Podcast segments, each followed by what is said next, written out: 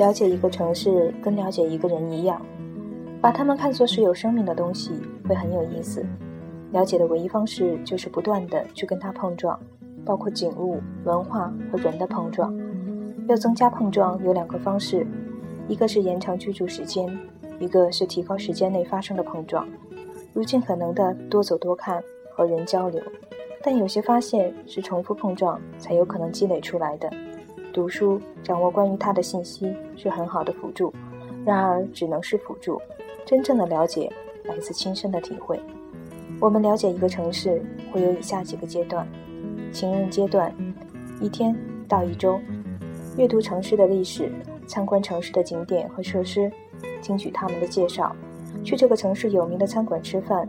作为旅行者，看到的是城市最好、最光鲜亮丽的一面，都是游玩心态，没有心理负担。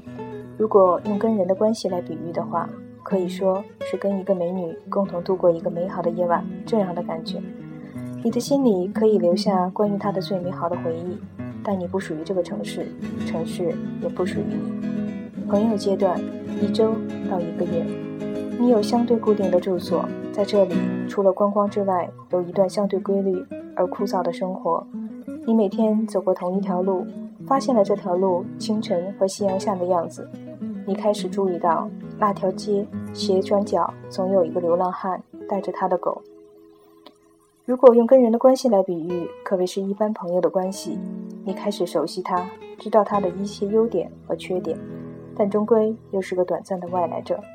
离开之后一段时间，你仍可以说出他的一些情况，而不至于把细节忘得一干二净。恋人阶段，一个月到一年，你的身体记忆入了从车站到市中心到住处到许多地方的走法。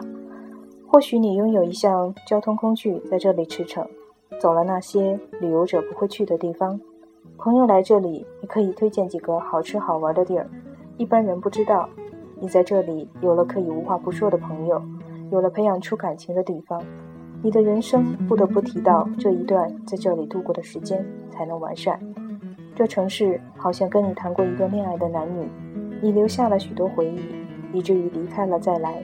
会有一份怀念的感觉。家人的阶段，一年或者永远，他的光鲜亮丽和不为人所知的阴暗，你都知道。这里的人喜好什么，厌恶什么，有什么细小的动作，你也都知道。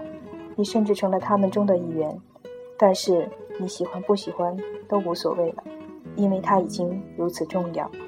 你会觉得这是你的城市，你是他的人。你在这里爱过、恨过，和朋友放肆大笑过，也独自流过泪。